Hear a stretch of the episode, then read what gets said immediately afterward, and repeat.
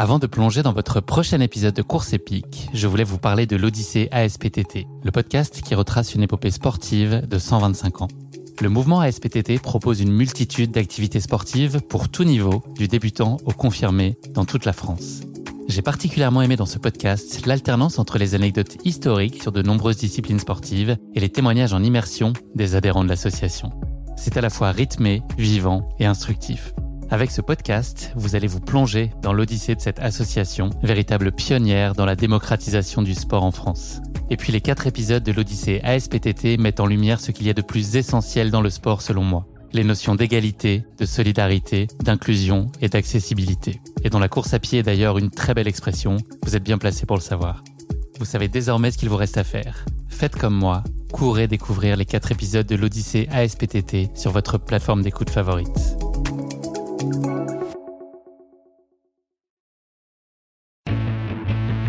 J'ai eu beaucoup d'émotions quand, l'Italien euh, a passé la ligne d'arrivée. J'avais l'impression que c'était moi. Euh, j'étais même, j'avais les larmes aux yeux, alors que je connaissais pas du tout je, cette personne. Je connaissais pas, mais je me suis imaginé euh, l'émotion de passer une ligne d'arrivée après 700 km on est dans un milieu très hostile, donc euh, il peut avoir de la super organisation. C'est nous qui sommes devant nos dangers. Euh, on voit, euh, voit personne pendant très longtemps. On peut arriver jusqu'à 80 km, même plus, puisque sur le 700, on a des moments jusqu'à 5 km sans voir personne on savait, on avait signé une, décharge pour dire que ben, le soir, à partir de que la nuit tombe, on était livré à nous-mêmes, même si on déclenchait la balise, ils ne venaient pas nous chercher.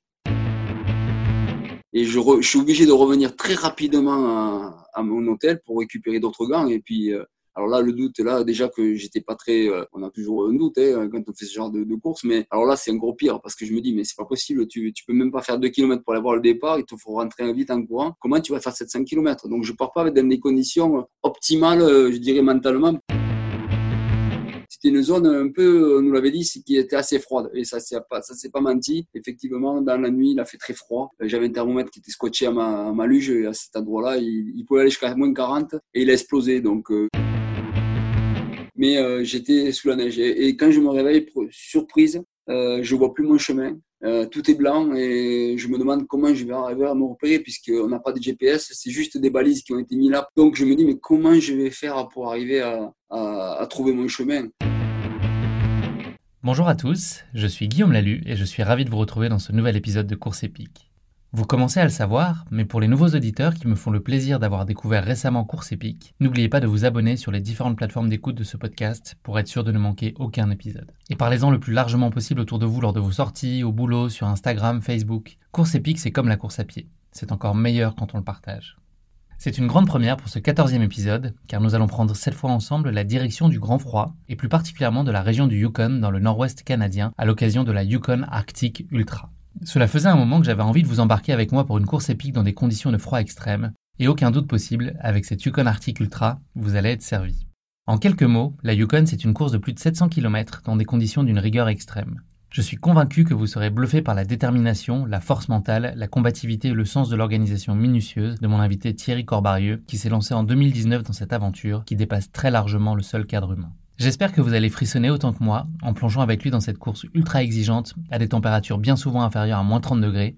Le moment est venu de laisser la parole à Thierry, qui va vous raconter cette aventure bien mieux que moi.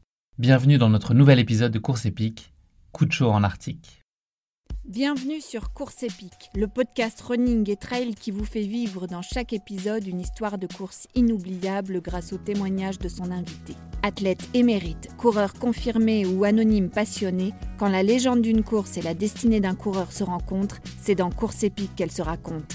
Course épique, c'est un invité, une course, une histoire hors du commun. Bonne écoute Bonjour Thierry, comment vas-tu? Bonjour Guillaume, je vais bien. Euh, dans, en fin de semaine, là, je vais très bien même, puisque je vais attaquer bientôt le week-end et je vais pouvoir sortir un peu, euh, gambader. Donc euh, tout va bien. C'est souvent le meilleur moment de la semaine, effectivement. Thierry, avant qu'on parle plus spécifiquement de ta pratique sportive, est-ce que tu pourrais te présenter en quelques mots?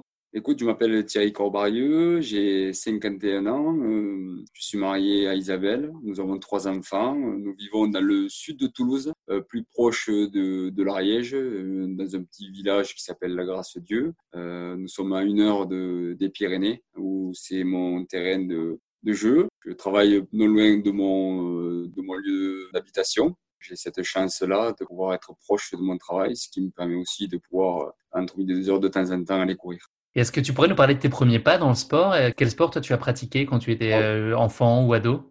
Ouais, j'ai commencé euh, par le rugby. Euh, toute ma jeunesse, euh, j'ai joué au rugby. Alors, euh, de temps en temps, à, à 13 et aussi à 15. voilà pourquoi? Parce que dans le village, il y avait les où je jouais, il y avait la possibilité de, de, de, faire les deux. Et puis, bon, par aspiration, dans le temps, j'ai beaucoup aimé le, le, rugby à 13. donc voilà, je commençais.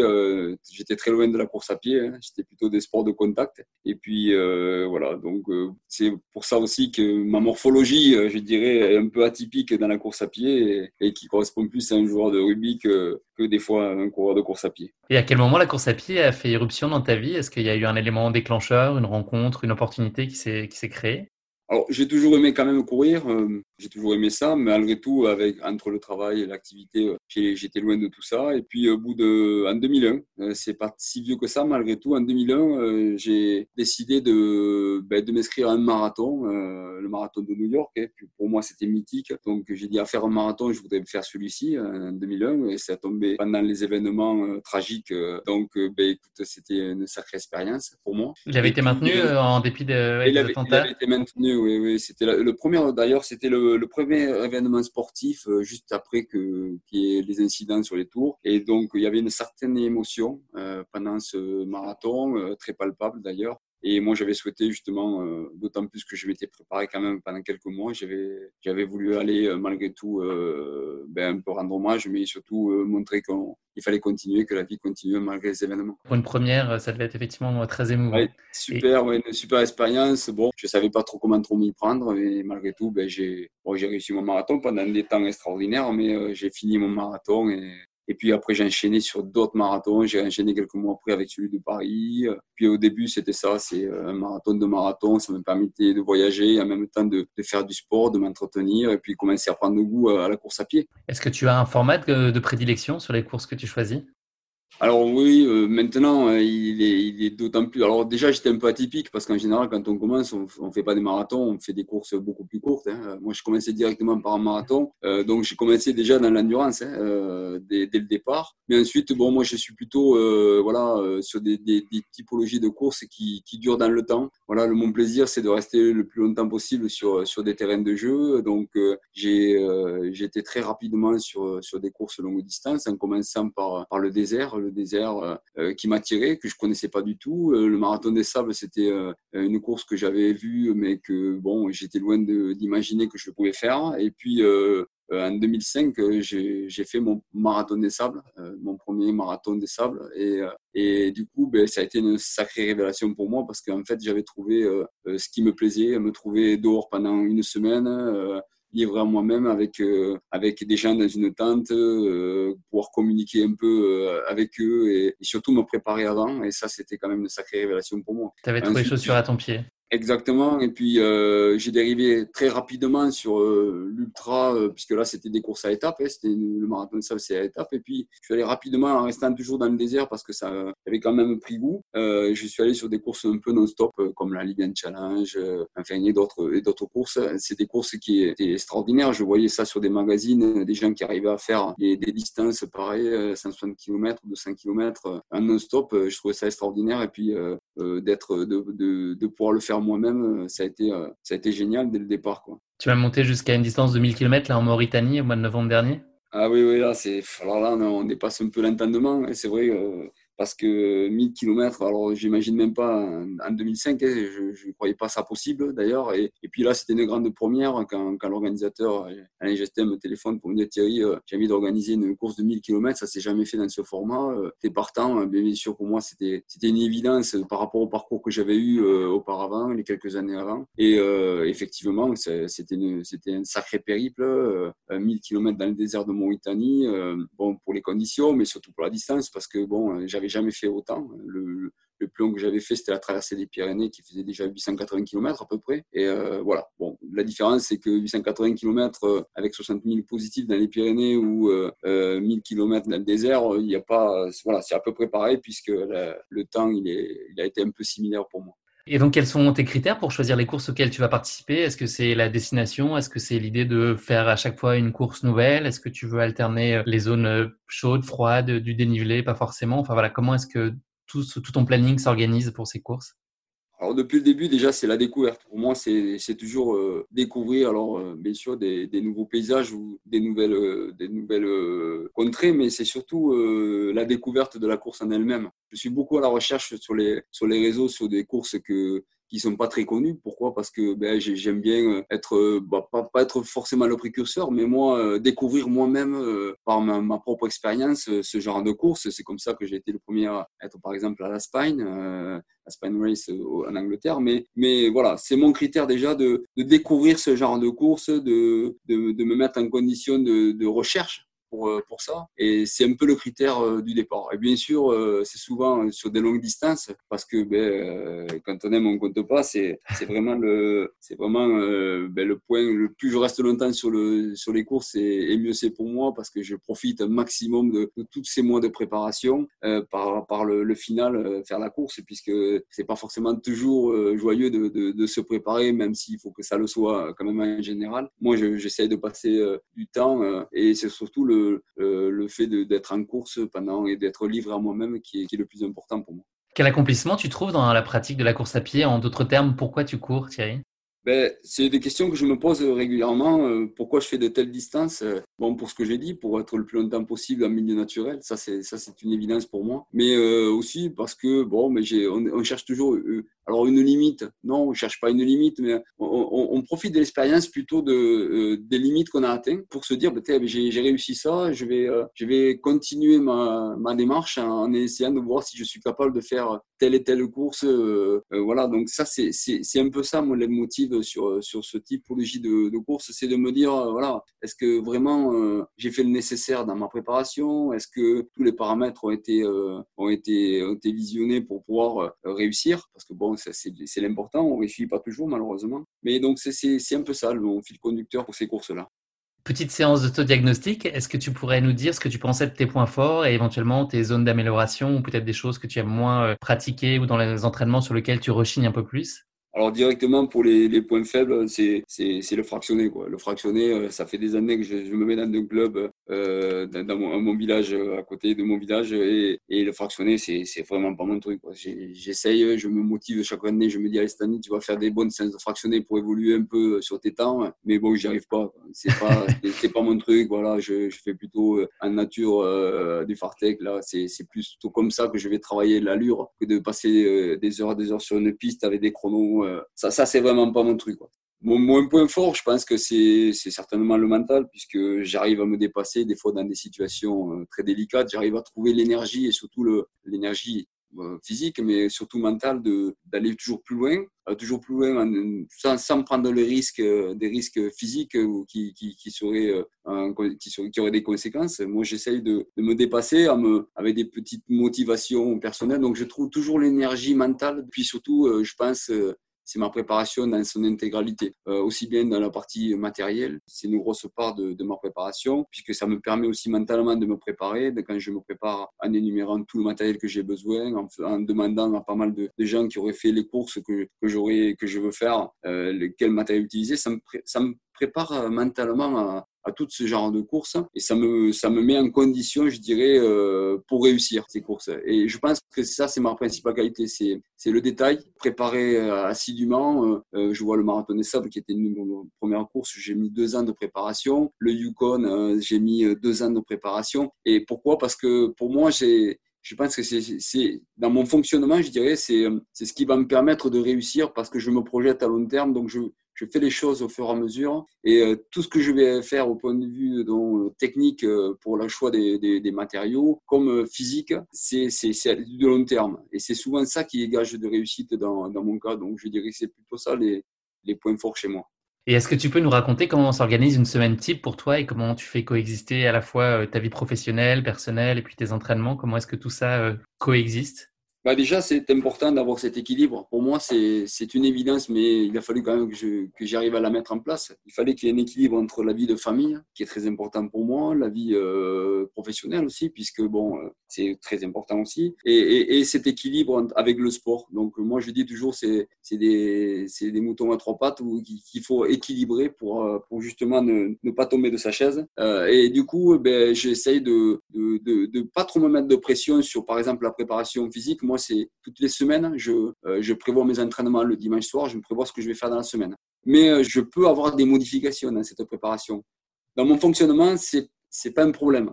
Il suffit que je le je, puisse euh, continuer ma préparation sans, me, sans trop me, prendre la tête sur les modifications qu'il va y avoir. Mais je je suis pas très cartésien. J'essaye de voilà, j'essaie d'avoir une construction de préparation sur du long terme et peu importe, je trouve que c'est contre-productif de se dire, ben, aujourd'hui, je suis coincé, je vais pas pouvoir m'entraîner. Il va falloir que je trouve un moment. Pour, pour moi, dans mon fonctionnement, c'est, c'est pas productif. Donc, je, j'essaye de, de me faire un, un, planning semaine après semaine. Bien sûr que sur le long terme, j'essaie de, de, le construire, hein, puisque je, je, le prépare à longue, à, à longue échéance. Mais euh, je, euh, j'essaye de, tout allier. Il faut que tout fonctionne. Et donc, je me, je me crée pas trop de contraintes. Donc ma, ma préparation type, c'est voilà, j'essaie de courir pratiquement tous les jours. Alors si c'est pas le matin de bonne heure, ça sera à midi. Si c'est pas midi, ça sera le soir. Et des fois, j'arrive à faire même euh, deux fois, deux, deux, ou trois fois, même si dans des, dans des périodes où je peux vraiment le faire, j'arrive à m'entraîner trois fois. Mais souvent, c'est des entraînements bien quotidiens malgré tout entre midi et deux et, et, le soir quand je le peux professionnellement. Et puis le, le week-end, ben, j'essaye de faire des, euh, des blocs où là plutôt, euh, je vais dire, je suis entre 4 et 8 heures, tout dépend dépend de, la programmation de mon entraînement, puisque le week-end, c'est quand même plus simple de s'entraîner. Et donc, euh, du coup, ben, j'essaye de faire des. Alors, au minimum, on va dire, c'est 2h30, 3h. Et puis, euh, ça peut aller jusqu'à 8h euh, avec divers, divers terrains, puisqu'on est près des Pyrénées. Je vais souvent dans les Pyrénées m'entraîner. Et voilà, donc ça peut être de la course pure, je veux garder le, volume sur la course, comme aussi ça peut être de, la randonnée pendant plus de 8 heures en montagne avec beaucoup de dénivelé. Pourquoi? Parce que ben, voilà, dans, ces courses que je fais, ben, il faut savoir allier les deux. Il ne faut, faut pas faire que courir parce que sinon, il y a la blessure qui peut arriver très rapidement. Il faut savoir alterner euh, il faut changer de rythme. Et c'est un peu ça que je travaille en, même temps euh, dans, ma préparation physique. Eh bien, écoute, parfait. Merci beaucoup pour cette présentation, Thierry. On va passer désormais à notre séquence classique de la basket chinoise. C'est un format de portrait chinois version sportif qui va nous permettre de continuer à mieux te connaître. Donc, pour cette première question, euh, est-ce que tu pourrais nous dire si tu étais un personnage, quel serait-il? Allez, je, je passe de suite au, Yeti. Pourquoi le Yeti? Le Yeti parce que déjà dans mon village, euh, je suis suivi par des euh, par les enfants du, du village et de l'école et ils m'appellent le Yeti pour Thierry Titi. donc le Yeti. Donc euh, de suite, je pense à ça parce que c'est vrai que puis ce personnage qui qui me va bien quoi. Le, le Yeti, voilà, comme je disais, je suis un peu un coureur atypique, donc voilà, je, il me va bien. Et donc ma deuxième question, c'était si tu étais un animal, tu pourrais aussi répondre au Yeti à cette question? On, aurait pu dire le Yeti, euh, on peut dire le Yeti, on peut dire aussi le chameau parce que bon, je suis pas, comme j'aime pas trop le fractionner, je suis pas forcément un coureur qui va très vite, mais par contre qui peut aller très loin. Et euh, donc le chameau, il, serait plus à me correspondre, même si le Yeti, je l'aimais bien quand même. Et est-ce qu'il y a un sportif ou une sportive qui susciterait une certaine forme d'inspiration ou d'admiration de, chez toi? Il y a un sportif qui fait un peu l'unanimité, même si j'ai pas forcément envie de le décrire parce que justement on entend tellement parler. Moi, je l'ai plutôt connu depuis des années quand, euh, quand je lisais tous ses ouvrages et que qu'il était un peu moins médiatisé. Euh, Mike Horn, bien sûr, euh, dans mhm. tout ce qu'on peut faire de, de sport d'aventure, c'est notre icône. Quoi. Je dirais, euh, pour moi, ça l'a été pendant depuis très longtemps. Ça a été un fil conducteur dans mes projets aussi, puisque bon, j'ai suivi toutes ces aventures depuis le depuis très très longtemps, même avant que je fasse de la course à pied. Donc euh, voilà, c'est moi Mike Horn, ça reste ça reste vraiment le, le, personnage que je pense l'aventurier de, de, tous les temps et on n'est pas prêt d'en retrouver un comme ça. J'invite euh, nos auditeurs, pour ceux qui ne l'auraient pas fait en tout cas, à lire les bouquins de Mike Horn. Euh, moi j'avais lu notamment Latitude Zéro que j'avais trouvé incroyable. On, est, on est presque dans de la fiction, tellement, après voilà, on, est, on parle d'inconditionnel, donc on, on, veut, on, veut, tout croire, mais c'est tellement euh, incroyable ce qui lui arrive dans tous ces ouvrages qu'on se dit, mais c'est pas possible, c'est pas possible. Moi, le souvenir que j'ai, c'est dans l'attitude zéro, justement, où euh, à la fin du bouquin, il fait un peu un retour en arrière sur les plus grosses difficultés qu'il a pu rencontrer sur son parcours, et finalement, il dit ce qui a été le plus menaçant, c'est pas tant les conditions ah, extrêmes, c'est l'humain, en fait, c'est l'homme, et c'est euh, les fois où il s'est retrouvé exposé à des risques, notamment en Afrique, où il a, il a eu vraiment peur. Et, c'est marrant ce que tu dis, parce que c'est vrai que c'est souvent ce, dont je parle quand je parle de Mike Horn, c'est effectivement euh, le plus dangereux pour lui, ça a été euh, l'humain. Et, comme tu le dis si bien, malheureusement, c'est l'Afrique, parce que traverser l'Afrique, c'est pas rien. Quand il passait à côté du chemin avec son vélo le, plus moche qui existait euh, voilà, en Afrique, il n'avait pas voulu que, les sponsors lui avaient donné un vélo, un super vélo en alu qu'il y avait à l'époque. Mais lui, non seulement il, a préféré acheter un vélo là-bas pour qu'il ressemble à rien avec son vélo, mais en même temps, il ne prenait pas les chemins. Il, était à, côté des chemins justement pour pas se faire repérer euh, et se faire détrousser. Donc, euh, et malheureusement, eh ben, voilà, l'humain encore euh, comme animal, c'est pas le, c'est pas le, meilleur. Eh ben, écoute, merci beaucoup Thierry. le moment est désormais venu de nous plonger dans ta course épique, cap vers le grand froid, et c'est une première dans ce podcast avec la Yukon Arctic Ultra, une série de courses créée en 2003 qui se tient en début du mois de février à Whitehorse, au Yukon, dans le nord-ouest canadien. Les différentes épreuves, à savoir le 100 miles, les 500 km ou encore les 700 km, suivent le parcours de la Yukon Quest, une course de chien de traîneau réputée la plus difficile au monde et dont le départ est donné la veille. Les courses les plus longues, et donc le 700 km auquel tu as participé, Thierry, se déclinent en trois disciplines, euh, le vélo, le ski de randonnée et la course à pied. Tu étais toi inscrit sur la version euh, course à pied. Cette course, elle se déroule en autonomie complète et elle est souvent présentée comme l'ultra le plus difficile et le plus froid au monde, avec des températures qui peuvent atteindre moins 50 degrés. Cette difficulté, bien sûr, relève de ce froid très rigoureux, de sa distance très longue évidemment, mais aussi de l'éloignement entre chaque point de contrôle. On en compte seulement 9 pour 700 km de course. Bien que les organisateurs mettent tout en œuvre pour assurer le meilleur guidage possible et que la sécurité de chaque participant soit prise très au sérieux, il existe un risque réel d'engelure, d'amputation, d'hypothermie, voire bien pire pour tout concurrent qui se présente sur la ligne de départ. Mais au-delà de tous les risques inhérents à ce type d'épreuve, la Yukon Arctic Ultra est avant tout une formidable et mémorable aventure humaine qui amène à puiser au plus profond de ses ressources mentales et physiques. Mais ça, tu vas nous le raconter en détail. Avant que tu ne partages avec nous le récit de ta course, petit passage obligé par notre rubrique La question qui pique de course épique. Une question gentiment piège que j'ai l'habitude de poser à chacun de mes invités. Tu vas le voir, c'est un exercice presque aussi périlleux qu'un trail de 700 km par moins 40 degrés. Pour cette question qui pique, nous allons parler de la ruée vers l'or du Klondike au 19e siècle qui suscita beaucoup de convoitises dans la région du Yukon, le cadre du Yukon Arctic Ultra auquel tu as pris part. Ainsi, de l'or fut découvert dans la région le 16 août 1896. L'isolement de cette zone et le climat extrême empêchèrent la transmission des informations jusqu'à l'année suivante. Lorsque les nouvelles arrivèrent à San Francisco en 1897, elles entraînèrent une véritable hystérie collective et beaucoup d'Américains de la région quittèrent leurs emplois pour partir vers le Klondike en se mettant dans la peau de chercheurs d'or. Voilà ma question qui pique pour toi Thierry. À la façon d'un organisateur de course, le gouvernement canadien imposa que chaque chercheur d'or emporte impérativement avec lui quelque chose. Est-ce que tu as une idée de quoi il pourrait s'agir? Oupla, oui. Euh, alors ça, c'est vraiment une question euh, c'est euh, pas, elle pas facile.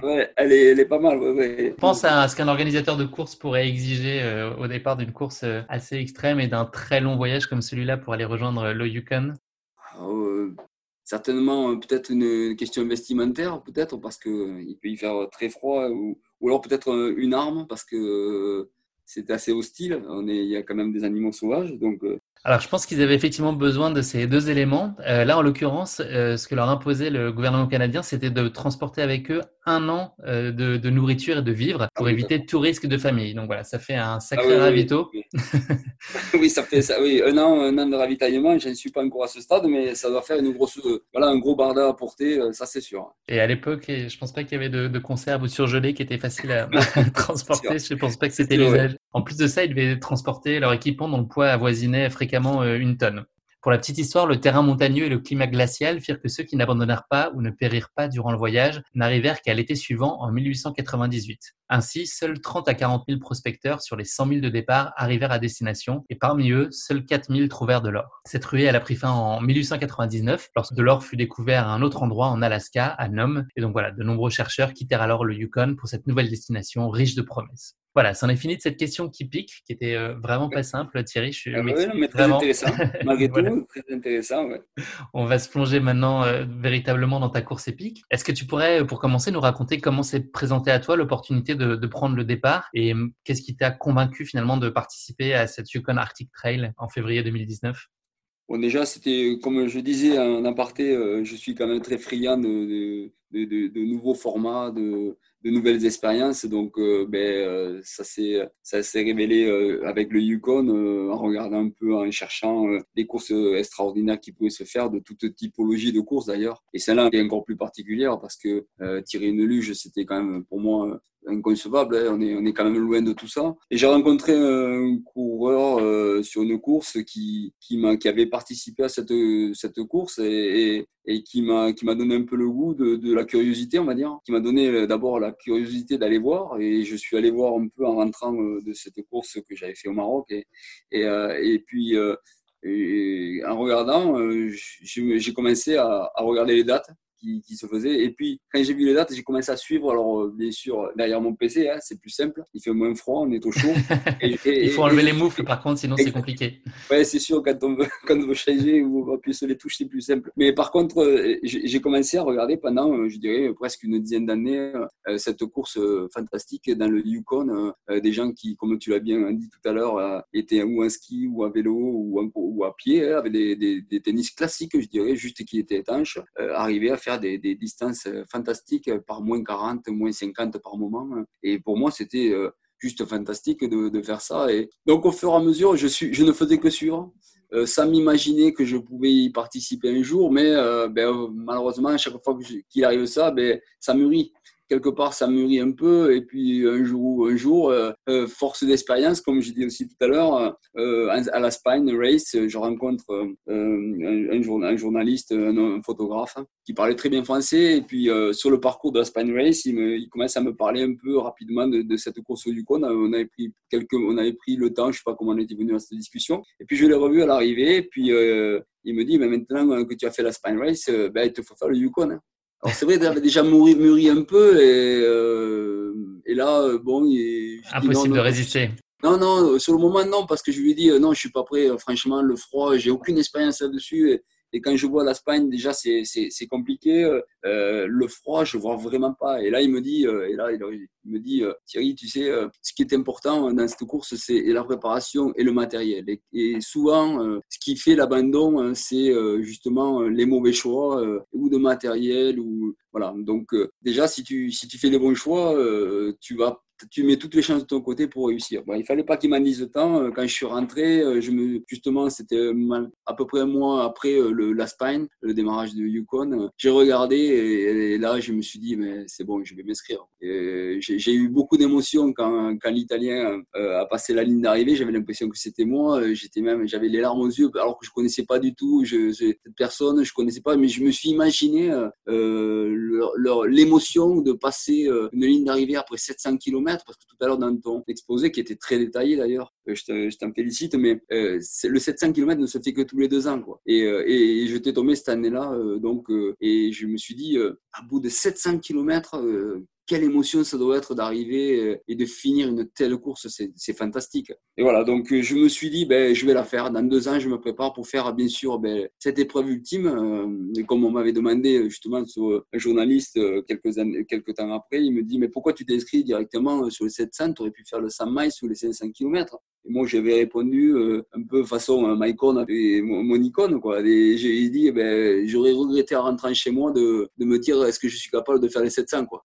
Et donc, pendant ces deux ans, comme je disais, je, me suis préparé euh, euh en faisant d'abord une première course en Laponie euh, la première année pour justement tester du matériel, voir un peu mes aptitudes, voir un peu comment je pouvais fonctionner. J'avais pris beaucoup de matériel d'ailleurs sur, la Laponie dans ma luge pour, faire des tests. Hein. Alors bon, j'avais fait quatre quatrième à ce moment-là, mais c'était vraiment anecdotique parce que c'était pas l'objectif. L'objectif, c'était vraiment de prendre de l'expérience. Mais ça, ça m'avait plu. Mais on était quand même très loin des moins 40 puisqu'on était à moins 20, moins 25 sur, sur le parcours, ce qui est déjà pas mal. Et c'est comme ça euh, que je me suis préparé, que je suis venu justement à la, au Yukon euh, Arctique euh, ta préparation, ça a été un long cheminement évolutif pendant deux ans pour euh, voilà, monter en puissance euh, jusqu'au départ en février 2019. Euh, est-ce que tu peux nous parler, selon toi, des, qualités physiques, organisationnelles, psychologiques qui sont indispensables pour s'engager et imaginer réussir à atteindre la ligne d'arrivée d'une telle course? Ma première surprise, c'est quand, je, quand je suis sur place, c'est le niveau physique qu'il faut.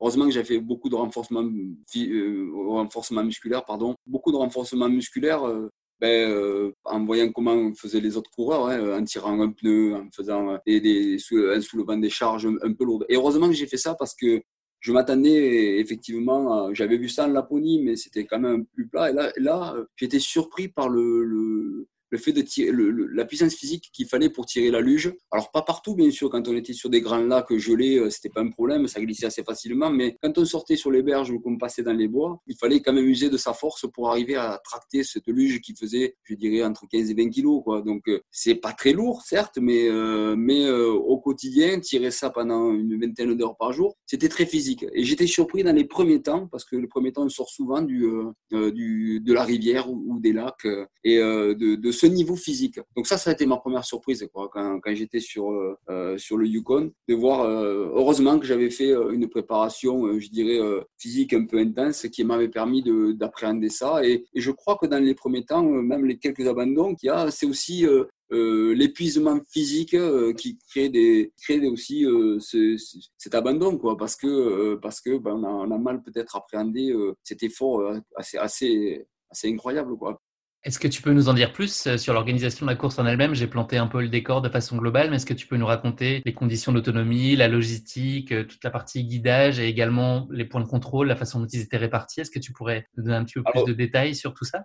L'organisateur qui est déjà un, germanique donc qui est, très rigoureux dans sa préparation lui euh, c'est quand même tout aux, petits oignons je dirais mais on est dans un milieu très hostile donc euh, il peut avoir de la super organisation. C'est nous qui sommes devant nos dangers. Euh, on voit on voit personne pendant très longtemps. Comme tu disais tout à l'heure ça peut arriver jusqu'à 80 km même plus puisque sur le 700 on a des moments jusqu'à 5 km sans voir personne. Et donc ben, on est livré à nous-mêmes. Donc il y a une très bonne organisation. Euh, L'organisateur d'ailleurs nous, fait des quelques Skype en, nous, en vérifiant notre niveau d'anglais. Pourquoi? Bah Parce que savoir comme, si on parle anglais, mais qu'on comprenne les consignes pendant la course et qu'on comprenne surtout les, consignes du médical pour vérifier un peu avec, avec eux nos aptitudes à continuer. Donc une organisation assez rodée, assez carrée et malgré tout, ben, il y avait eu un accident euh, l'année avant euh, euh, où Robert Sodenta, le pauvre, a, eu un accident et il a, il a, il a perdu les, jambes et, une partie d'un bras et un bras pratiquement entier qui a été amputé. Donc euh, malgré tout, malgré qu'il y ait euh, une organisation terriblement rigoureuse, il peut y arriver à l'accident. Et comme nous disait, parce qu'on fait stage de survie, euh, quand même, euh, c'était obligatoire de l'année où j'ai été parce que euh, suite à cet accident, il a voulu durcir un peu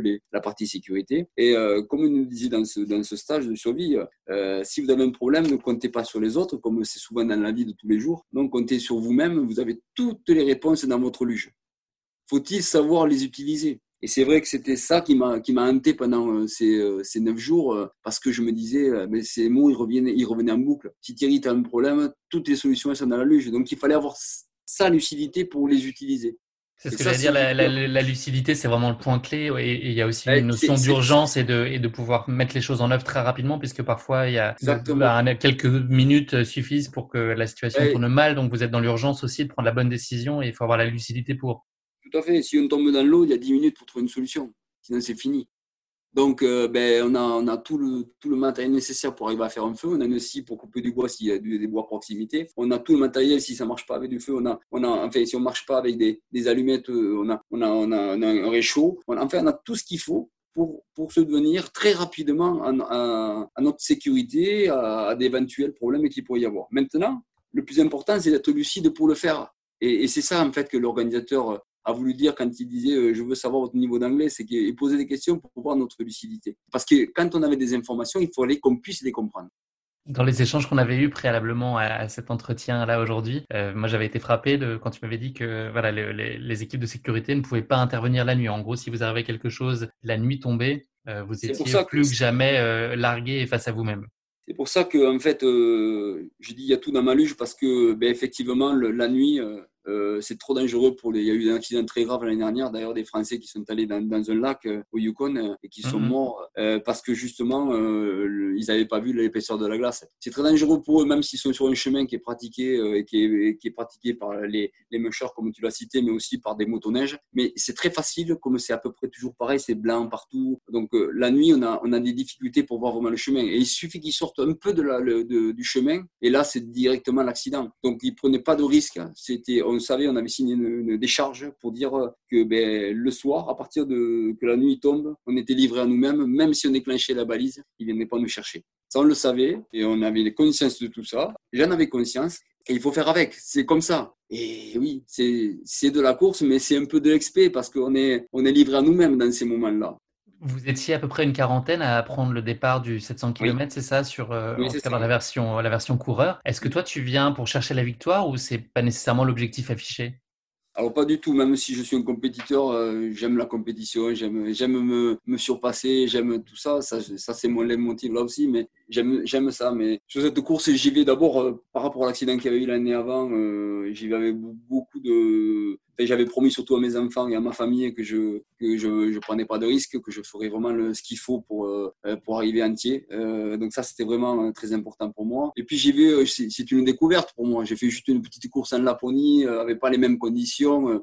J'ai aucune notion, donc bien sûr que j'étais très très loin de de, de m'imaginer. J'avais vu en Laponie qu'il y avait des gens très spécialisés là-dedans, donc j'étais loin d'imaginer que je pouvais que je pouvais faire quelque chose. Après moi je suis un compétiteur, je me mets toujours dès que je peux, j'essaie d'avancer et, user de mes, de mes forces, hein, de mes forces ben, mentales, physiques un peu, mais aussi euh, euh, mes forces, par exemple, je, dors, je dors peut-être un peu moins que les autres. Donc euh, tout ça, c'est des forces quand ça dure plusieurs jours. Comment ta famille et ton entourage pouvaient te suivre? Est-ce que c'était possible pour eux de te voir évoluer à distance? Au même titre que moi, quand j'ai suivi les, les, coureurs pendant quelques années, on avait tous une balise spot qui nous permettait de, de, de nous localiser. Et donc c'est chouette parce que c'est interactif comme beaucoup de courses de nos jours de, de ce typologie, euh, où ça nous permet ben, de, faire vivre aussi aux gens euh, qui sont derrière leur écran, et notamment là, quand c'est c'est dans des milieux très hostiles, de, de, ma famille, de pouvoir me suivre, voir un peu mon évolution. Quoi. Alors c'est à double type, double tranchant, parce que quand je suis resté bloqué 8 heures euh, parce que c'est obligatoire sur une, sur une certaine zone. Quand ils ne m'ont pas vu redémarrer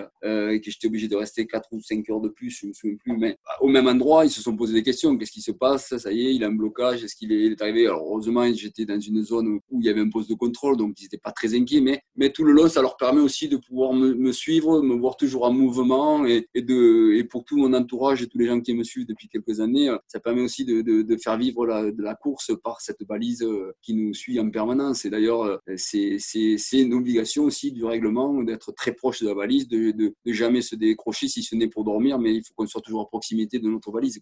On est à quelques heures du départ. Qu'est-ce que tu ressens? Euh, C'est de l'appréhension, c'est de l'excitation, c'est un mélange un peu de tout ça? C'est pire que ça parce que le jour avant, euh, il y a les mushers qui démarrent, qui démarrent leur course, euh, qui fait 1600 km pour l'histoire. Euh, je vais voir le départ de cette course. Je voulais faire des vidéos pour les enfants qui me suivent, donc je vais pour les voir. Et à, mi-parcours, pourtant j'avais des gants, mais j'avais pas forcément les gros gants. Mais je suis, j'ai les doigts gelés. Et je, je, suis obligé de revenir très rapidement à, à mon hôtel pour récupérer d'autres gants. Et puis alors là, le doute, là, déjà que j'étais pas très. Euh, on a toujours un doute hein, quand on fait ce genre de, course, mais alors là, c'est encore pire parce que je me dis, mais c'est pas possible, tu, peux même pas faire 2 km pour aller voir le départ, il te faut rentrer vite en courant. Comment tu vas faire 700 km Donc je pars pas dans des conditions optimales, je dirais mentalement, pour me dire, oula. Et il faisait certes moins de 38 à ce moment-là, mais euh, je savais, puisque j'avais regardé la météo, que c'était les mêmes conditions qu'on allait avoir le lendemain, le jour de mon départ. Donc euh, j'étais pas très très heureux ce jour-là, mais d'autant plus le, jour du départ parce que je savais que quand j'allais partir, là c'est fini, euh, je peux pas retourner à mon hôtel euh, pour euh, pour aller chercher des gants ou aller chercher de la chaleur quoi. Hein.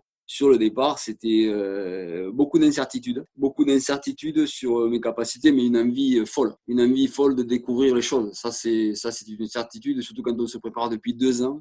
j'étais, j'avais vraiment, j'étais, comme on dit, mort de faim. Est-ce que tu t'étais fixé un plan de course euh, et, si oui, comment est-ce que tu imaginais gérer bah, les points de contrôle, la nuit, ton sommeil, ton alimentation? Comment est-ce que tu avais euh, mentalisé tout ça et imaginé euh, que la course allait se dérouler et quel était ton plan de marche personnel? Mon plan de course, il était dans ma cuisine. Il était affiché depuis bien longtemps presque un an. Et euh, j'avais, tronçonné mon, comme je fais souvent, j'avais tronçonné tout mon parcours. Il était déjà enregistré dans ma tête et il a été tronçonné de façon à ce que je m'étais dit, c'est, il y a des points de contrôle tous les 80 km à peu près. Il faut que je fasse un point de contrôle par jour. Une, une fois par jour, il faut que je sois au chaud ou, ou que je vois quelqu'un euh, pour me, voilà, mon, ma, ça va être ça mon orientation de, sur ma préparation et, je vais l'afficher ça, je vais l'afficher dans ma cuisine. Donc tous les matins, tous les midis quand j'étais là euh, ou le soir, euh, j'avais ça devant les yeux avec mon parcours et, euh, et je me suis préparé déjà mentalement à, faire ce genre de choses. Et après, je savais pas si j'en étais capable parce que j'avais quand même regardé tous les plans de course de, de tous les coureurs. Euh, voilà, j'avais regardé et je savais que c'était quand même très difficile à atteindre puisque la, la plupart c'est pas ce qu'ils faisaient. Mais tant pis. Moi, je m'étais donné euh, comme objectif d'atteindre euh, d'atteindre un point de contrôle au moins par jour. Et voilà, c'est ce que j'ai fait euh, pratiquement. Alors peut-être pas dans les décalages que j'avais, parce que bon, je, fais des plans de course très très construits avec presque à l'heure près. Maintenant, ça c'est dans la voilà, dans mon lit quand je fais, voilà, quand je suis sur le terrain, c'est autre chose quoi. C'est on s'adapte. Il faut savoir s'adapter et pas se bloquer parce que justement, c'est au même titre que je disais tout à l'heure pour le pour les plans d'entraînement, il faut savoir se se donner une orientation, se donner un objectif, se donner euh, des temps de passage. Ça, c'est pour moi, c'était important parce que ça me projette dans la course, et ça me projette sur ce que je voulais faire. Mais j'étais pas, j'étais pas, j'étais pas neuf jours. Hein. Sur mes courses, j'étais un peu plus. Hein. J'étais plus, plus longtemps que ça. Hein. Et voilà. Donc ça, ça s'est fait au fur et à mesure du, du chemin. On est le 4 février 2019, ça y est, le départ est donné. Est-ce que tu peux nous parler de cette première journée qui a été un savant mélange d'adaptation, de surprise et puis d'une indispensable vigilance? Première phase, c'est la, découverte. Je découvre. Je découvre quelque chose, je découvre, euh, je découvre euh, des coureurs, je découvre le parcours, je découvre un peu le fonctionnement euh, du Yukon qui est quand même différent de la, Laponie, avec une structure malgré tout, parce qu'il y a quand même des gens sur le parcours. Je, découvre aussi les contrôles très rapides au bout de 15e kilomètre pour vérifier si on n'a pas déjà des engelures. Donc ça, c'est, je, je découvre ça L'adaptabilité, l'adaptation, c'est la première journée, c'est l'adaptation, commencer à s'adapter. Je m'aperçois très rapidement qu'en mouvement, j'ai chaud à mes extrémités, ça c'est très important. Ça veut dire que j'ai une capacité à fournir de la chaleur. Et ça, c'est des choses bon, qui paraissent anodines, mais pour moi qui, est, qui était une découverte là quelque part. Donc première journée, c'est dans les premiers temps, la première journée d'ailleurs, c'est euh, l'adaptation et la découverte. Voilà, jusqu'au premier marathon. Euh, et puis ensuite, eh bien, on continue, on continue le chemin. On voit que ça se passe pas trop mal et on continue en étant attentif quand même et euh, compte tenu bah, de l'accident que tu mentionnais de, de Roberto l'année précédente et du contexte, tu es quand même aussi, je sais pas si c'est dans la retenue, mais en tout cas très attentif à, je ce que tu ressens. Je suis dans la retenue plus ou moins parce que je, je, suis un compétiteur donc j'essaie toujours d'avancer. Comme je vois que je me réchauffe, que je suis pas, je suis pas mal, ben j'avance, hein, j'avance. Je me trouve, euh, je me trouve dans les trois premiers très rapidement.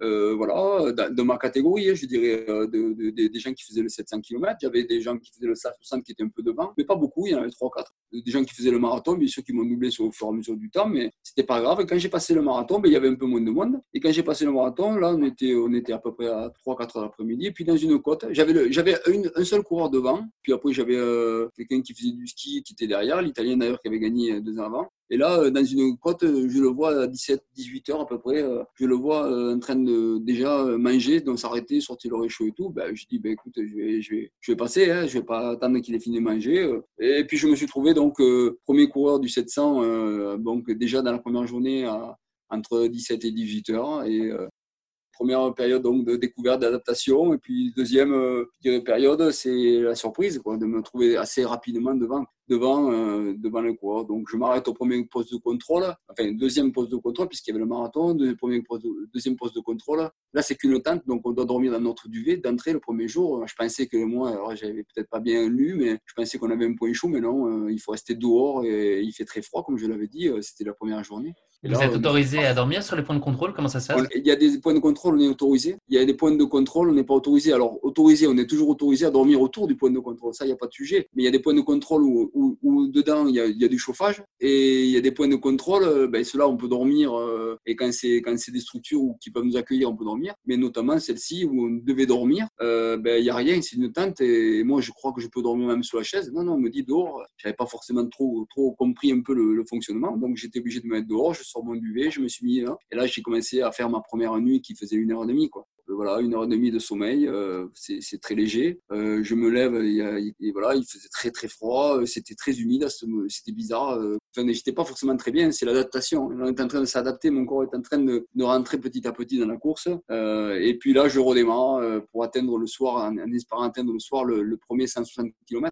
Voilà, je continue, très technique le chemin, très peu de rivières, très peu de, très peu de lacs, euh, très physique comme je l'ai dit à un certain moment. Là, il a fallu que je tire ma luge, c'était éprouvant. Et puis, euh, puis euh, dans, la, dans la nuit, je sais pas exactement, mais vers 10h, minuit, je suis arrivé au, au, au, premier Sam Mice. Là, je vois dans le premier Sam Mice le, le coureur italien qui, avait, qui était un ski, qui était le seul qui était sur le 700 devant moi.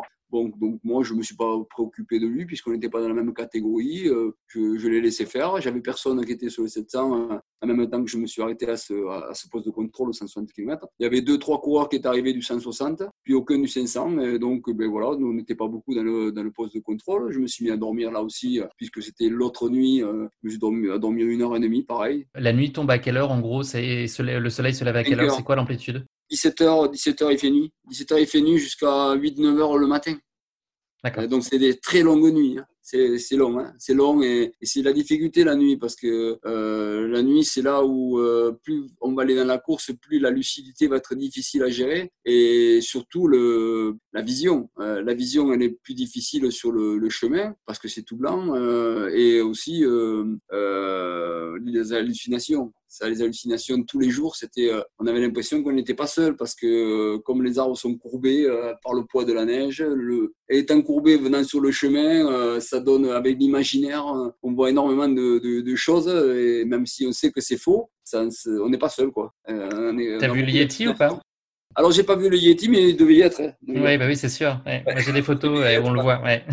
voilà, donc euh, je repars euh, dans cette journée et puis je, je, traverse des lacs, mais très très froids. Là, je suis gelé. Je suis gelé. Euh, on a une veste, il faut savoir, dans la luge qui fait 800 euh, grammes de plume d'oie, qui est obligatoire, qui est une veste très épaisse, sauf qu'on ne peut pas la mettre quand on court. C'est ça aussi, ça fait partie du règlement. Euh. Pourquoi? Parce que c'est une, une, veste qui, ultime si vraiment il fallait qu'on s'arrête pour et qu'il fait très froid. Bon, je le sais. Pendant 5 minutes, je, je, suis obligé de la mettre tellement que j'ai froid et je me dis, disons, je sais pas ce qui se passe pour que j'ai aussi froid que ça. Mais en fait, j'étais en plein vent dans un lac et je suis obligé de la mettre, mais je repars rapidement euh, en l'enlevant et en repartant parce qu'en fait, ils veulent pas qu'on transpire avec. C'est surtout pour ça, parce que comme elle est très épaisse, elle n'est pas faite pour, pour, pour, être en mouvement, quoi. Ou alors vraiment dans des conditions euh, vraiment terribles. Voilà, donc l'organisateur n'avait pas voulu qu'on la mette, euh, celle-ci, juste pour euh, quand on est arrêté. On est sur des températures qui sont de l'ordre de moins 40 toujours à ce moment-là? Alors non, non, elle baisse un peu, là, on est, je dirais, dans ce, au bout du troisième jour, là, on était à, plutôt à moins 25, moins 28.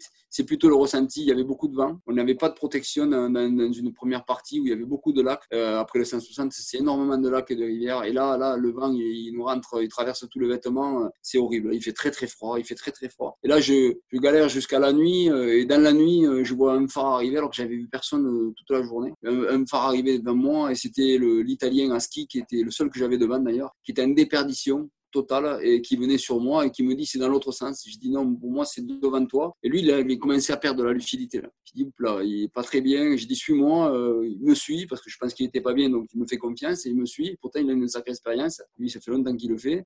Et donc, on arrive au poste de contrôle ensemble. On n'était pas très loin, on était à, à 3-4 km. Et là, euh, quand on à ce poste de contrôle, euh, bon, déjà, je commence à pas très bien, j'avais pas m'alimenter. Puis euh, là, pareil, une tente. Là, c'est pas un point chaud, on peut pas dormir la, nuit, c'est faut dormir et on est en plein vent. Et là, je suis gelé pour dormir, mais bon, je me dis, bon, on n'a pas le choix, c'est comme ça. Et je suis au Yukon, pas, et tu vas pas dormir au chaud tous les jours. Donc euh, voilà, on est rejoint par le deuxième dans le cours de la nuit, Christopher Thatcher, là, qui est deuxième coureur hein, qui était dans la même catégorie que moi. Bon, peu importe, on est tellement loin de, l'arrivée. Et là, euh, le lendemain, c'est, je, me réveille avant tout le monde, je pars, mais c'est pas une volonté, c'est juste que moi, j'avais mon plan de course, je dormais très peu, je repartais. Quand je me réveille, je, suis premier en fait de toutes les catégories. C'est la première fois que je suis euh, premier, euh, que ce soit des vélos, des skieurs ou, des coureurs. Là, il n'y a plus d'ambiguïté, j'ai plus personne devant, il n'y a personne du 500, il y a, qu'au moins du 700. Et là, je suis commencé à devant. Et là, ça sera la première fois que je, me trouve aux avant-postes. C'est un drôle de moment. C'est un drôle de moment parce que bon, mais je n'étais pas venu pour ça, comme je l'ai dit, mais euh, ben, je vis le moment. Hein. Je suis un compétiteur. On est à quel kilomètre à ce moment-là, Thierry?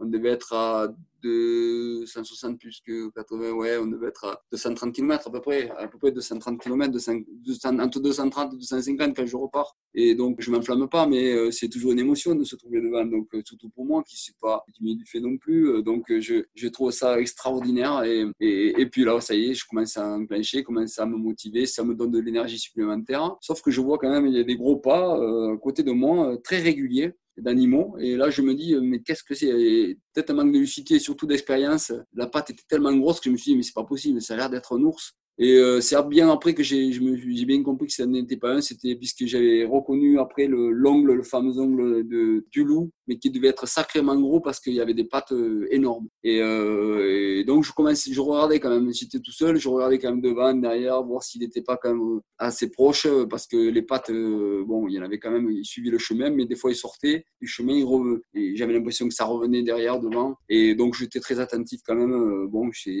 des milieux que je connais pas, donc et voilà, donc l'imaginaire éteint là, et puis bon, on voit quand même des films, on voit des reportages, donc on sait qu'il y a quand même de, la faune. Euh, les ours, on sait qu'ils hivernent, mais on se dit toujours, pourvu qu'il n'y ait pas d'insomniaque. Et euh, voilà, donc euh, c'est. Vous étiez armé Je ne sais plus si dans la. Non, non, on n'était pas armé. On avait juste un couteau, mais enfin, moi j'avais un couteau, mais bon, franchement, c'est. Donc voilà, c'est. On n'est pas armé. Bon, franchement, il n'y a pas d'histoire d'attaque de, de, ou quoi que ce soit.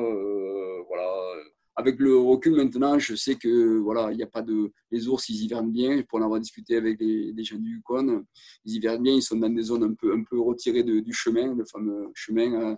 Donc voilà, je continue mes chemins. Je, passe de poste de contrôle en poste de contrôle. Euh, Au kilomètre 300, bah, tu, tu trouves refuge dans, dans, un gymnase où il t'arrive une, une étonnante mésaventure. C'est incroyable ce gymnase. Il fait une chaleur quand j'ouvre le truc. Alors on pourrait être content parce qu'on vient du froid, mais non, c'est juste euh, oppressant. La chaleur, elle est tellement forte que je ne suis pas bien. J'arrive pas, me, je me mets, euh, je suis en slip, euh, torse nu dans le, dans, le, dans le gymnase, mais je, ne suis toujours pas bien. J'essaye de manger, j'arrive pas. J'arrive, je veux dormir, j'y arrive pas. Et là, je manque de lucidité parce que j'aurais dû dormir sur le, sur le, le devant. j'aurais été protégé, mais dehors, le devant, juste la pente qu'il y avait, à l'extérieur, et j'aurais pu dormir parce que c'était un point où souvent les gens y dorment assez longtemps. Et euh, mais moi, décide et je dis bon, mais j'arrive pas à dormir, j'arrive pas. Je téléphone à, mon épouse euh, et je lui dis mais écoute, euh, j'arrive pas, je vais partir. Et non, il faut te reposer. Mais non, non, je vais partir. Je, ça sert à rien que je reste puisque je, suis inutile et j'avance pas. En fait, j'avance pas, j'arrive pas à me reposer. Et je suis parti. Et là, je suis parti et je pense que à partir de là, je commençais à creuser un peu un peu le trou sur les autres derrière. Et euh, je commençais à, voilà, à, créer une distance entre eux et moi, mais pas par volonté. C'était surtout parce que je ne pouvais pas rester là, à un endroit où je ne pouvais pas dormir. Est-ce qu'il y a une euh, forme de routine qui s'installe justement là entre le kilomètre 300 et le 500, le kilomètre 500 qui est à Pellifarm, qui va être un, point clé aussi de la course? Est-ce que euh, les journées se ressemblent? Est-ce que toi tu es usé mentalement aussi de tout ça? Je, je, commence à être rentré un peu dans la routine de voilà j'avais structuré ma course, ça commence à rentrer dans le moule le fait que je, à faire un poste de contrôle par jour. Donc ça, c'est acté, c'est bon. Et, l'habitude est là. La température se maintient à des températures raisonnables de moins 25, moins 28. Et c'est gérable pour moi. Je me dis, pourvu que ça tienne encore longtemps, parce que moins 40, c'est terrible. Et, là, je suis, euh, je suis bien là. Je, je, suis pas mal. Bien sûr que je suis fatigué, je suis épuisé parce que c'est difficile de faire entre 18 et 20 heures d'efforts par jour. C'est compliqué. Mais j'avance toujours et on peut dire oui, effectivement, c'est pas une routine, mais c'est euh, quelque chose d'assez euh, d'assez facile euh, à, à, gérer, je dirais, par rapport à la difficulté du départ. Est-ce que tu peux nous parler juste de la nuit, et bah, l'histoire du duvet ou de la tente? Techniquement et concrètement, comment ça se passe? Est-ce que tu dois te changer? Quel, temps tu as pour euh, te glisser dans ton duvet? Parce que j'imagine que chaque seconde compte. Comment est-ce que tu fais pour euh, pas mettre de neige dedans? Voilà, comment est-ce que se gère plus spécifiquement ce, point-là sur la gestion de, la nuit et du sommeil quand tu es obligé d'être dehors?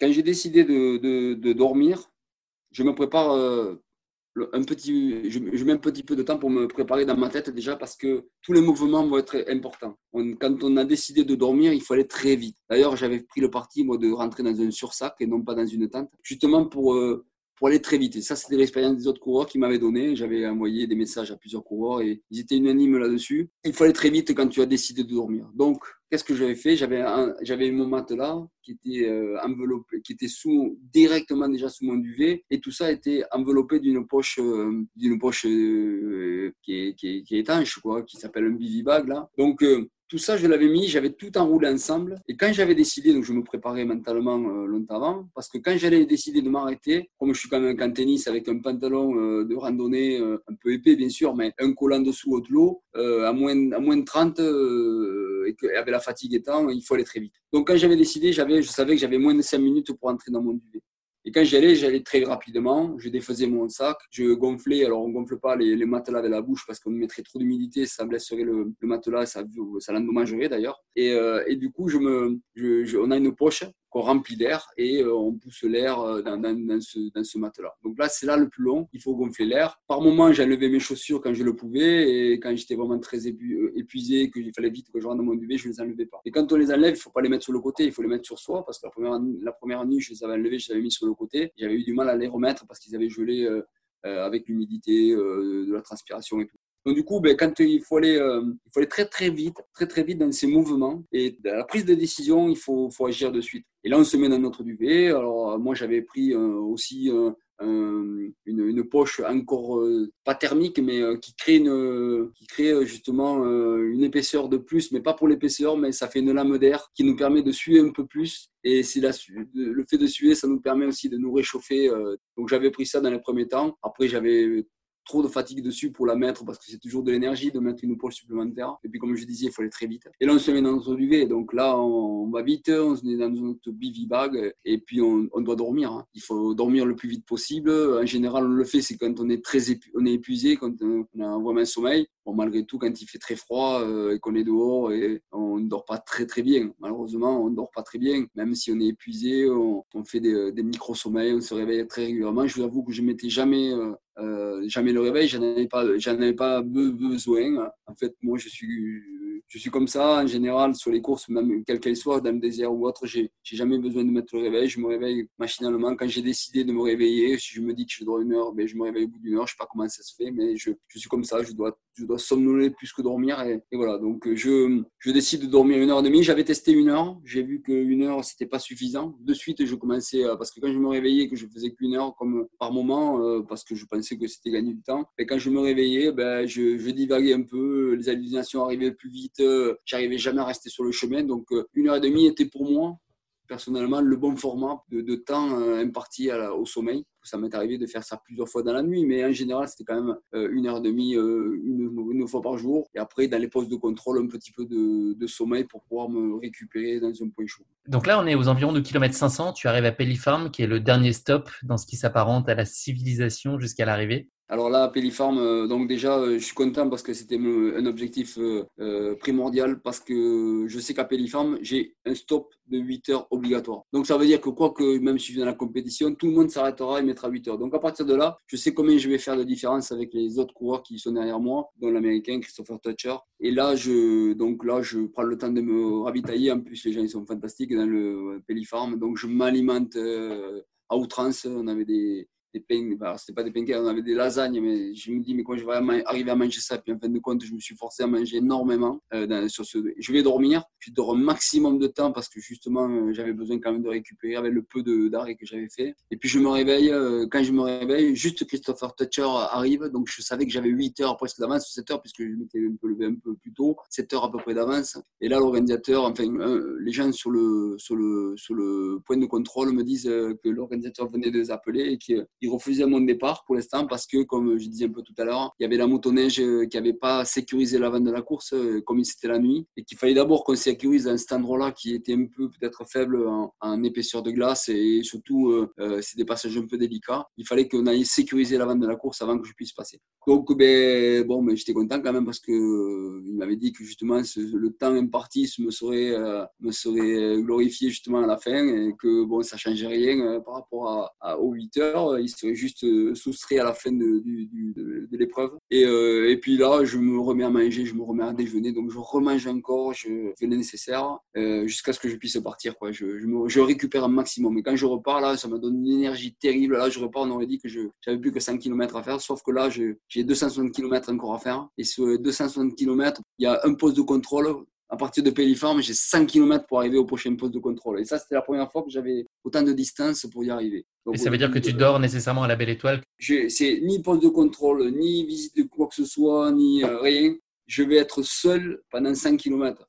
Alors, c'était une anxiété quelque part parce que, bon, déjà, je commençais à être fatigué, mais en même temps, c'était une zone un peu, on nous l'avait dit, qui était assez froide. Et ça, ça pas, ça s'est pas menti. Effectivement, dans la nuit, il a fait très froid. J'avais un thermomètre qui était scotché à ma, à ma luge et à cet endroit-là, il, pouvait aller jusqu'à moins 40 et il a explosé. Donc, euh, est-ce que c'est un choc? Est-ce que c'est le froid qui était terrible? Là, j'ai pas pu dormir, même dans mon duvet cette nuit-là, euh, impossible. Il a fallu que je reparte. J'étais pétrifié de froid dans cet endroit-là. Euh, pas pourquoi. C'était une zone vraiment très, très froide. Et, et là, donc, j'ai le seul endroit d'ailleurs, c'était cette seule nuit où j'ai pu voir une aurore boréale. Mais malheureusement, juste au moment où je vois l'aurore boréale, je me trouve sur un miroir euh, qui faisait, euh, qui devait faire euh, une centaine de mètres carrés à peu près ou une cinquantaine, je sais pas exactement. la lucidité, c'est difficile à voir, mais qui était un miroir. Je voyais un peu l'eau dessous, mais très peu, et, et je n'arrivais pas à, me rendre compte de l'épaisseur de la glace. Et là, je, comme si je marchais sur des œufs, mais j'avais beau me dire qu'il y avait des motoneiges qui avaient certainement passé, qu'il y avait des mushers qui étaient certainement passés. Mais là, on se dit, on est face à nous-mêmes, il n'y a personne pour nous aider. Est-ce qu'ils n'ont pas pris un autre parcours? Donc, il y avait en face de moi l'aurore boréale, mais c'est la seule d'ailleurs qui était là de, la semaine que j'aurais pu voir. Mais j'en ai pas profité, j'avais la tête figée sur la glace pour pas faire de bêtises et, surtout avancer. Donc, euh, cette nuit-là était assez terrible. Toute la nuit, j'ai avancé jusqu'à ce que j'arrive à à l'avant-dernier point de contrôle, qui était une cabane fabriquée justement pour le Yukon Quest, une cabane en bois au milieu de nulle part, une cabane fantastique où là je pouvais dormir au chaud. Là, ça a été un moment euh, très régénérateur et, fantastique parce que je savais que là déjà j'étais bien, on a, on a, approché, il me restait qu'un point de contrôle après ça. Je, je, me, je me repose, je sèche mes affaires, je mange bien, je suis bien. Euh, très bien, euh, même tellement bien que je me dis, ben, il faut que je reparte, hein, il, faut, il faut y aller. Et puis, euh, puis c'est ce que je fais en me disant aussi, comme je le disais, euh, je sais que j'ai plus qu'un point de contrôle après celui-là. Et là, le point de contrôle était quand même à 80 km et il me restait 80 km pour finir. Donc 160, le Sam, le Sam Mice qui me reste à faire. alors ça paraît énorme refaire un Sam Mice, un Sam Mice, mais quand on est dans une je dirais, dans une routine et dans, de tels efforts et de telles longueurs que pour nous, ben, les, les, échelles sont différentes. Et, donc, euh, et puis on le tronçonne, donc 80 km et 80 km, c'est pas 160 km d'un coup. Et voilà, et je repars, je repars sur, ce chemin. Alors là, c'était une grande ascension, une des rares ascensions d'ailleurs qu'on avait eu depuis le début. Une grande ascension incroyable euh, où j'ai beaucoup souffert parce que ça montait vraiment. Et puis j'arrive au sommet et là, j'ai fait une bêtise euh, qui a failli failli m'être fatal parce que c'est un peu le manque, pas de lucidité, mais un peu l'euphorie euh, de toute la course. En plus, il y avait quelques rayons de soleil à ce moment-là. Quand je me trouve au sommet, il y a une descente qui va durer quelques kilomètres et moi, je décide de m'asseoir sur ma luge. Il n'y a rien qui interdit dans le règlement de s'asseoir sur sa luge. Donc, je ne sais pas pourquoi je ne vais pas le faire. Je descends, moi, sur ma luge. Donc, bon, j'écrase un peu mes affaires. C'est pas, pas terrible, mais je descends sur ma luge. Mais sauf que je mets mes pieds un peu en avant. Donc, toute la neige, j'ai fait une gerbe de, de neige me vient dessus. Et quand j'arrive en bas, je m'aperçois en fait que je suis trempe. Et quand je suis trempe, c'est signe de, gel euh, immédiat pratiquement. Et là, je me suis dit, mais tu vas être obligé d'abandonner parce que tes affaires, elles, vont être gelées en deux temps, trois mouvements. Et, euh, là, je me dis, tu as 10 km pour arriver au point de contrôle, ben, tu vas falloir maintenant courir et courir vite pour réchauffer ton matériel. C'est ce que j'ai fait. J'ai couru euh, pendant 10 km pour pas me geler sur place, pour que ma, ma transpiration et surtout ma chaleur corporelle permette de, de pouvoir tenir. Euh, et quand je suis arrivé là-bas, épuisé, en plus, je, je vois le, le contrôleur que j'avais eu pendant mon stage de survie que j'avais fait quelques jours avant. Et, tu lui as pas raconté le coup de la luge? Ah, J'ai pas voulu le raconter, j'avais tellement honte j'avais fait que j'ai pas voulu le raconter. Il était surpris de me voir aussi mouillé d'ailleurs. Et qu'est-ce qui s'est passé? Ben, On va sécher tes affaires. Donc euh, j'ai pris le temps de. C'était le dernier point de contrôle. Là aussi, on pouvait pas dormir à l'intérieur. D'ailleurs, j'avais pas décidé de dormir. Et, euh, et puis j'ai passé, euh, j'ai dû passer deux heures et demie à peu près à sécher mes affaires, si c'est pas plus même, à sécher mes affaires, essayer de m'alimenter et dans un seul objectif, repartir pour, pour finir cette fameuse course. Et puis d'ailleurs, il m'a pas donné trop le choix. Il m'a dit maintenant que tu es sec, il faut que tu partes. J'ai dit ça tombe bien, c'est ce que je voulais faire. Et je suis parti et là, ça commence à se radoucir depuis quelques heures quand même. Se radoucir et là, quand c'est radouci, il a commencé à neiger. Il a neigé énormément. Euh, là, c'était être, euh, il faisait pas nuit encore quand je suis reparti. Euh, c'était être à peu près 18 heures. Et là, euh, plus j'avançais le temps et plus les, les, flocons étaient gros, plus il neigeait. Et puis, euh, au bout de la nuit, j'étais, enfin, une partie de la nuit, j'étais complètement épuisé. je savais qu'il me restait. Alors, lui, m'avait annoncé 60 km, donc je, J'espérais qu'il ait raison, même si dans mon subconscient, je savais qu'il y avait 80 km, mais je me suis dit, c'est lui qui connaît mieux le Yukon que moi, donc euh, tant mieux, il y aura 20 km de moins par rapport à. Puis on, est, on manque des fois de lucidité sur, sur les distances. Et puis, euh, je, je, continue, et puis je, je m'endors, euh, je, je, m'endormais, donc je me suis arrêté parce que je, loupais le, chemin. Quand on sort du chemin, on s'enfonce énormément. Donc c'est plus épuisant de remonter sur le chemin que, que de s'arrêter, donc il faut s'arrêter à un moment donné quand on est épuisé. Je, heureusement, la luge était dans le bon sens parce que quand je me réveille euh, euh, une heure et demie après ou deux heures, je ne sais plus combien de temps j'avais dormi cette fois-là parce que j'étais très fatigué. Je me réveille et je suis obligé de mettre un coup sur mon, mon, duvet parce que je sens un, peu de poids et puis quelque chose qui me qui me m'oppressait un peu. En fait, j'étais euh, j'étais enseveli sous la neige. Il y avait tellement neigé en si peu de temps que bon, c'était pas énorme, mais j'avais j'étais sous la neige D'ailleurs, c'était un bon signe parce que ça veut dire qu'il faisait moins froid. Mais euh, j'étais sous la neige. Et, quand je me réveille, surprise, euh, je vois plus mon chemin. Euh, tout est blanc et je me demande comment je vais arriver à me repérer puisqu'on n'a pas de GPS, c'est juste des balises qui ont été mises là pour le, pour le Yukon Quest, hein, la course de Musher. Donc je me dis, mais comment je vais faire pour arriver à, à, trouver mon chemin? La lucidité aurait voulu que j'attende que les montagnes arrivent, mais j'avais gagné du temps, je n'avais qu'une envie, c'était le soir arriver et terminer cette course. Donc j'ai dit, je vais aller peut-être moins vite, mais je vais chaque balise, ce sera une victoire. Et c'est ce qui était le cas. Chaque fois que je trouvais une, une rue balise, j'étais heureux, euh, j'avançais, je continuais, je sortais du chemin, je remontais sur le chemin. Et là, c'était en plus un endroit aussi assez montagneux, avec beaucoup de chemins qui, qui étaient en travers de, du mien, donc euh, qui était enseveli, mais où on voyait des, des, formes. Je, je, me cantonnais à regarder les formes éventuelles du chemin. J'étais très concentré. Et puis je continue là toute la nuit. J'ai le petit matin, tempête de neige. J'aurais dû m'arrêter, mais je continue parce que je me dis, euh, il faut que j'avance, il faut que j'avance. Et puis j'arrive un, genre de sommet. Enfin, c'est pas un genre, c'est un sommet là de le point culminant de, cette période-là, de cette étape. Et là, c'est une, descente. Alors, descente pas la même que la veille où j'ai pu m'asseoir, c'est une descente progressive, mais une descente, donc plus de soucis de trouver mon chemin. C'était une grande, un grand chemin, une grande route, certainement une route dans, quand c'est l'été. Et, euh, et, là, je continue, je continue pendant pendant une vingtaine de kilomètres. Euh, je sais, et comme il m'avait dit 60 kilomètres, j'avais mis mon GPS, je savais que la distance, on n'était pas très loin. Je vois loin euh, l'organisation avec, euh, avec les gens qui faisaient le film. Je me suis dit, ça y est, derrière le virage, c'est fini, là, c'est bon, j'ai presque fini, j'arrive. Et en fait, non, quand j'arrive, il me dit, bravo Thierry, super, et, allez, plus que 20 kilomètres. Et là, là, un coup de massue, parce que 20 km, moi, je pensais que j'étais arrivé. Par rapport aux 60 km, en fin de compte, je m'étais pas trompé, c'était bien 80 km du départ. Euh, et, là, j'avoue que c'était un grand moment parce que j'arrivais plus à m'alimenter, j'arrivais plus à boire. J'étais épuisé totalement et, je me dis, mais comment je vais arriver à faire 20 km à l'énergie, certes, mais euh, je commençais à me dire, oups, là, il faudrait pas que je tombe d'un coup parce que plus rien ne passait, j'arrivais plus à m'alimenter. Il y avait, la neige était fraîche, j'avançais plus, j'avais laissé mes, dans le dernier sac de largage, j'avais laissé mes, mes raquettes pour m'alléger un peu la luge. Et là, j'ai dit, bah, écoute, ben, c'est 20 km. Bon, c'est tes 20 derniers kilomètres, il va bien falloir que tu avances. Donc, j'ai trouvé l'énergie euh, mentale pour, euh, et physique pour, pour, pour, avancer. Et bien sûr, comme, comme c'est toujours le cas, eh bien, on arrive à Dawson, mais on arrive bien sûr au bout du village. ça, serait jamais, ça serait trop beau que l'arrivée est au début. On est obligé de contourner euh, tout le village, d'arriver, mais au bout d'un certain temps, là, je suis j'ai même plus le plaisir de, de, de, de profiter de, de, mon arrivée. Je ne pense qu'à une chose, c'est finir. Donc, j'ai, euh, en général, dans les courses, on trouve toujours l'énergie de, de courir sur la fin, de, d'avoir de, de, l'émotion, de, de trouver l'énergie nécessaire pour, pour être dans le mouvement. Là, j'ai qu'une envie, c'est, c'est de passer la ligne d'arrivée pour me reposer. Quoi. Et, euh, et, surtout de, de, de, de, me poser pour arriver à m'alimenter parce que ça faisait beaucoup d'heures où je n'arrivais plus ni à boire ni à manger. Et là, euh, grosse délivrance après une petite côte euh, très petite. Je vois la ligne d'arrivée, euh, je la passe. Alors là, on n'est pas dans la foule hein, qui nous acclame, puisque déjà dans les températures qu'il faisait et le peu de gens qu'il y a à Dawson, même si c'est la deuxième ville du Yukon, c'est pas l'arrivée de l'UTMB, tu veux dire? C'est pas le, c'est pas l'UTMB, loin de là. j'ai fini mes, mes 700 km. Je, je suis heureux, mais pas très lucide. Tu arrives à quand même ressentir l'émotion, celle que tu avais ressentie justement en regardant les, les, coureurs euh, deux ans plus tôt euh, derrière ton écran d'ordinateur? Est-ce que tu, tu, vis une émotion L'émotion, euh... est liée, mais elle n'est pas à la mesure de ce que je venais de faire. C'est plutôt euh, quelques, je dirais, 20 minutes, 30 minutes après, on décide d'aller dans la direction de mon hôtel où, où il m'avait réservé une chambre. là, l'organisatrice Julie, elle vient avec moi, elle me tire la luge parce que j'ai même plus l'énergie de le faire alors qu'on l'a, mais, mais, on est content qu'elle le fasse pour soi. Et on arrive dans la l'émotion, elle est arrivée au moment où j'ouvre la porte de la. J'ai passé neuf jours euh, euh, au milieu d'un milieu naturel, dans des, dans des coins très hostiles. Là, j'arrive dans une chambre avec une moquette épaisse, euh, un lit incroyable, comme quoi des fois on s'attache à des choses.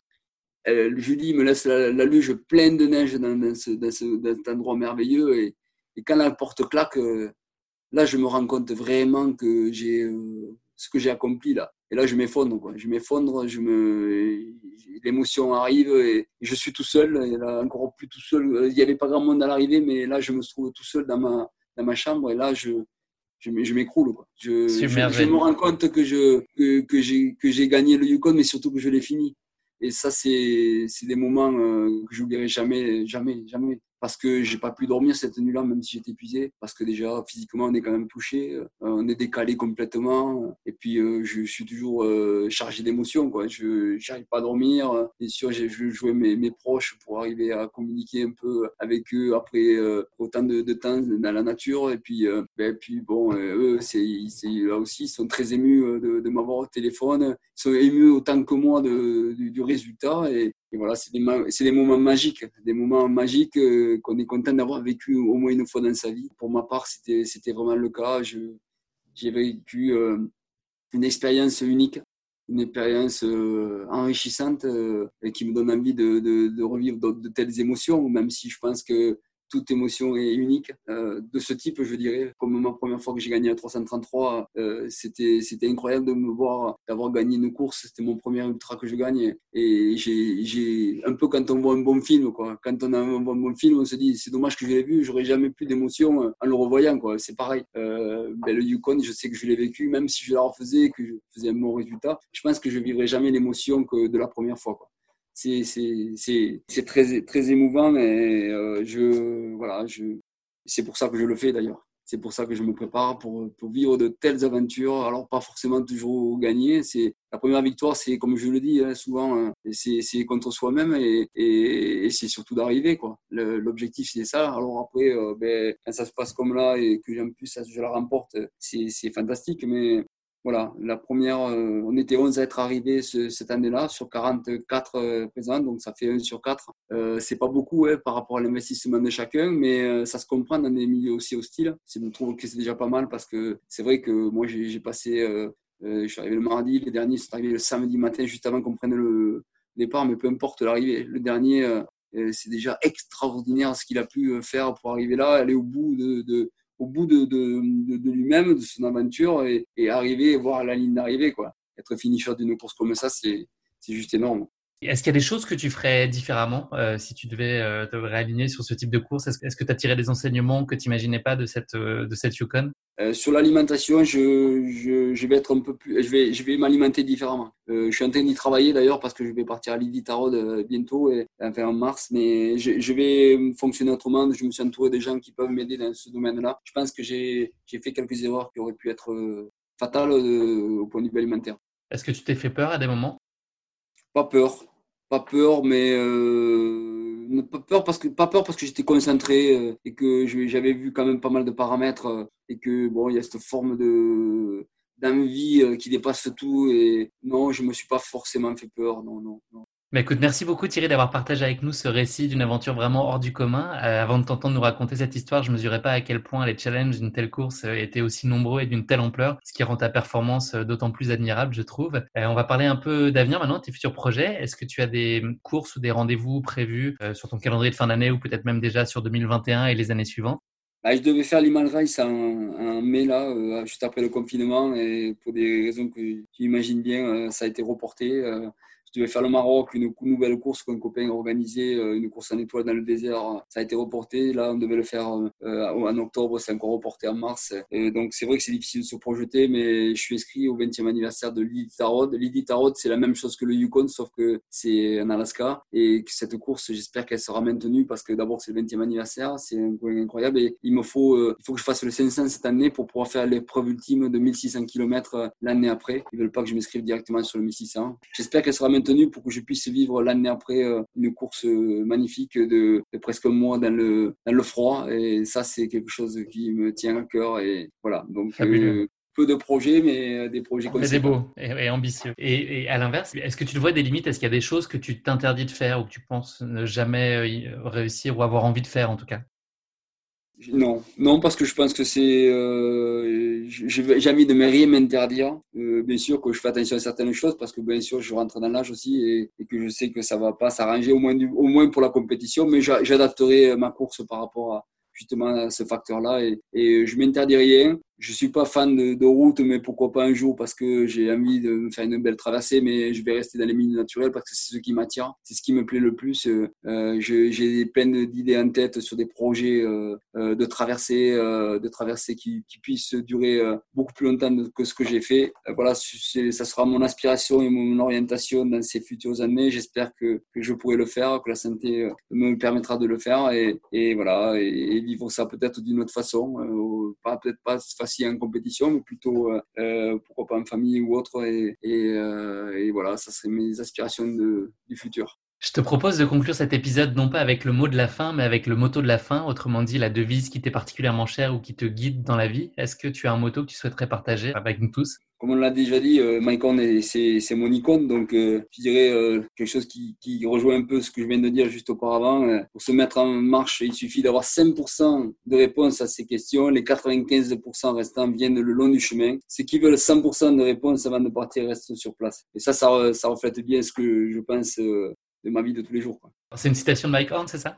Ouais, tout à fait. D'accord. Bah, écoute, merci pour, pour ce moto. C'est déjà malheureusement la fin de cet épisode. Merci infiniment Thierry d'avoir pris le temps de nous faire vivre à tes côtés cette Yukon Arctic Trail complètement incroyable. Euh, le moins qu'on puisse dire, c'est que tu nous as fait sacrément voyager dans des environnements que beaucoup d'entre nous, j'imagine, ne connaissaient pas. Voilà, merci beaucoup de nous avoir fait vivre ce moment si particulier dans des conditions si privilégiées. Je te souhaite bonne chance pour la suite et tous les futurs projets dont tu nous as parlé, tes projets de course, euh, mais plus globalement tes projets pro, tes projets personnels et familiaux. Je te souhaite euh, beaucoup, beaucoup de bonheur pour la suite.